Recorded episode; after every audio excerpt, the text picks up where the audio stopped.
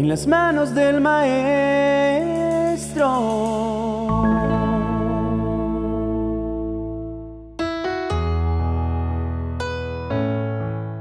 Conservar las expectativas correctas es un ejercicio que se aprende con la madurez y con la observación consciente de la vida. Solemos depositar expectativas sobre las personas, incluso sin contar con su aprobación, y luego nos sentimos frustrados porque no las cumplen.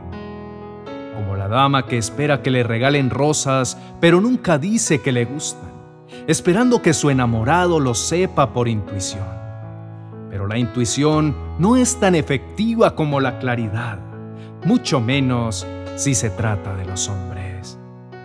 Una persona me hablaba en estos días enojada porque pensaba que habría de vivir toda su vida al lado de la persona que había sido el amor de su juventud.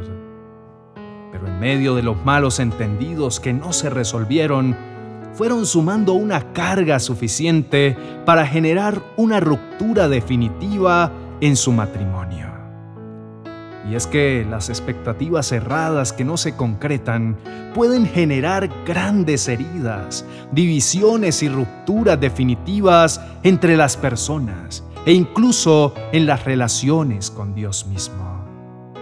Hoy veremos a través de varios ejemplos lo que sucede cuando las expectativas que guardamos no alcanzan su objetivo. Empecemos citando el ejemplo que nos muestra el capítulo 4 del libro de Génesis a partir del verso 3. Después de algún tiempo, Caín le llevó al Señor algunos frutos de la tierra como ofrenda.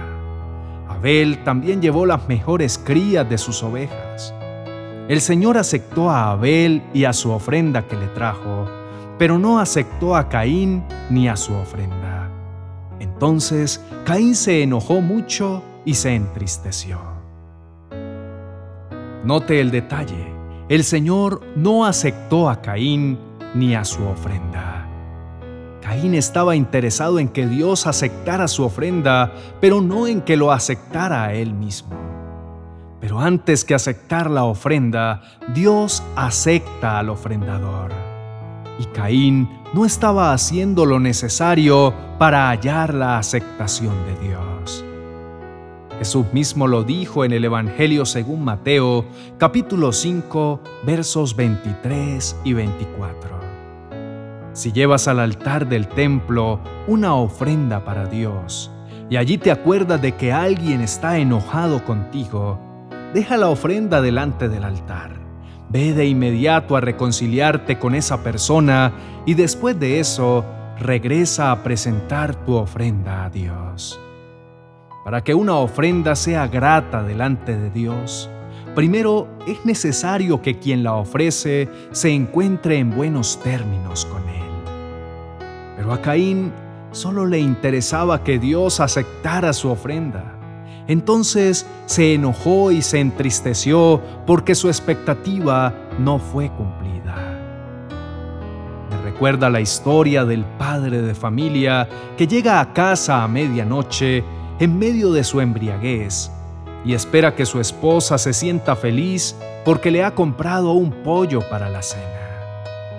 No obstante, Dios viendo lo sucedido y tratando de resolver el asunto con Caín, le preguntó, ¿por qué estás enojado y te ves tan triste? Si tú haces lo bueno, yo te aceptaré, pero si haces lo malo, entonces el pecado te estará esperando para atacarte. Te quiere dominar, pero tú debes dominarlo a él. Ya en este punto, Caín estaba haciendo algo malo que no se menciona y que se había convertido en un problema que se le había salido de sus manos.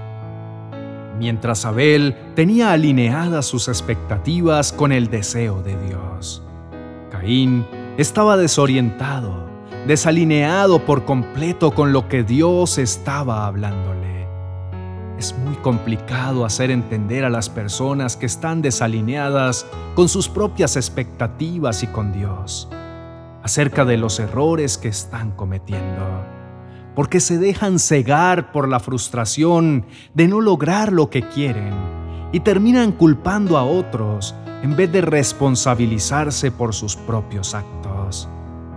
El siguiente verso nos habla de cómo terminó el asunto. Caín le dijo a su hermano Abel, vayamos al campo. Cuando llegaron, Caín atacó a Abel y lo mató. ¿Qué culpa tenía Abel de que Dios no aceptara a Caín y su ofrenda? Ninguna. Sin embargo, Caín lo mató por haber conseguido lo que él no. No hubo una disputa previa. No había hecho Abel algo en contra como para generar esa reacción. Caín estaba tan enojado con Dios que su manera de desquitarse fue asesinando a quien sí lo complacía. Quien se mantiene desalineado de Dios y de las expectativas correctas, solamente ve los errores en la vida de los otros y no reconoce los propios. Por eso, cuando tiene un encuentro con Dios, no admite, como no lo quiso admitir Caín, que estaba equivocado sino que considera que los equivocados son los demás. Abel agradaba a Dios no solamente en el momento en que se presentaba con la ofrenda, sino todo el resto del tiempo, mientras Caín mantenía su vida en un descuido que lo había alejado de Dios. Quien estando alineado con Dios permanece demasiado cerca de quien está desalineado, termina muriendo. Por ello, Pablo insiste en su primera carta a los Corintios, capítulo 15, versos 33 y 34, No se dejen engañar por los que dicen semejantes cosas, porque las malas compañías corrompen el buen carácter. Piensen bien sobre lo que es correcto y dejen de pecar, pues para su vergüenza les digo que algunos de ustedes no conocen a Dios en absoluto. Quien se mantiene alineado con Dios conserva las expectativas correctas y si comete un error siente la necesidad de repararlo, porque siempre está mirando dentro de sí mismo y no está enfocado en los errores ajenos. Isaías describe lo que sucedió con él mismo en el capítulo 6, cuando tuvo un encuentro con Dios, diciendo, yo, Isaías, vi a Dios sentado en un trono muy alto, y el templo quedó cubierto bajo su capa. Esto me sucedió en el año en que murió el rey Osías. Vi además a unos serafines que volaban por encima de Dios. Cada uno tenía seis alas, con dos alas volaban. Con las otras dos se cubrían la cara y con las otras dos se cubrían de la cintura para abajo. Con fuerte voz se decían el uno al otro, Santo, Santo, Santo es el Dios único de Israel, el Dios del universo. Toda la tierra está llena de su poder. Mientras ellos alababan a Dios, temblaban las puertas del templo, y éste se llenó de humo. Entonces exclamé, ahora sí voy a morir, porque yo, que soy un hombre pecador y vivo en medio de un pueblo pecador, he visto al Rey del universo, al Dios Todopoderoso. En ese momento, uno de los serafines voló hacia mí. Traía en su mano unas tenazas y en ellas llevaba una brasa que había tomado del fuego del altar. Con esa brasa me tocó los labios y me dijo, esta brasa ha tocado tus labios. Con ella Dios ha quitado tu maldad y ha perdonado tus pecados. Contrario de Caín, Isaías al encontrarse con Dios, reconoció que estaba cometiendo un pecado que era necesario corregir y permitió que fuera corregido con la ayuda de Dios mismo. Las expectativas erradas aparecen cuando no logramos mantenernos alineados con la dinámica del cielo. Vendría muy bien tomar en cuenta la fórmula que alinea nuestras expectativas correctamente. Espere poco de usted mismo, nada de los otros y todo de Dios. Espere poco de usted porque no es más que un ser humano en construcción, con fallas que debe ir detectando y corrigiendo. Pues mientras viva, siempre habrá algo en que mejorar. Espere nada de los otros, porque en el mejor de los casos, sobre la única persona que puede tener control es sobre sí mismo. Y espere todo de Dios, porque es el único que jamás lo abandonará que procura su absoluto bienestar, que lo conoce y que lo ama sin medida. Ese debe ser el nivel de expectativas con el que afrontamos la vida. Dios está siempre dispuesto a ayudarnos a construir nuestro carácter y llevarnos a un estado superior de comunión en el que seamos capaces de aceptar que su voluntad es buena, agradable y perfecta y que las expectativas caprichosas que podamos tener, Dios no está obligado a cumplirlas.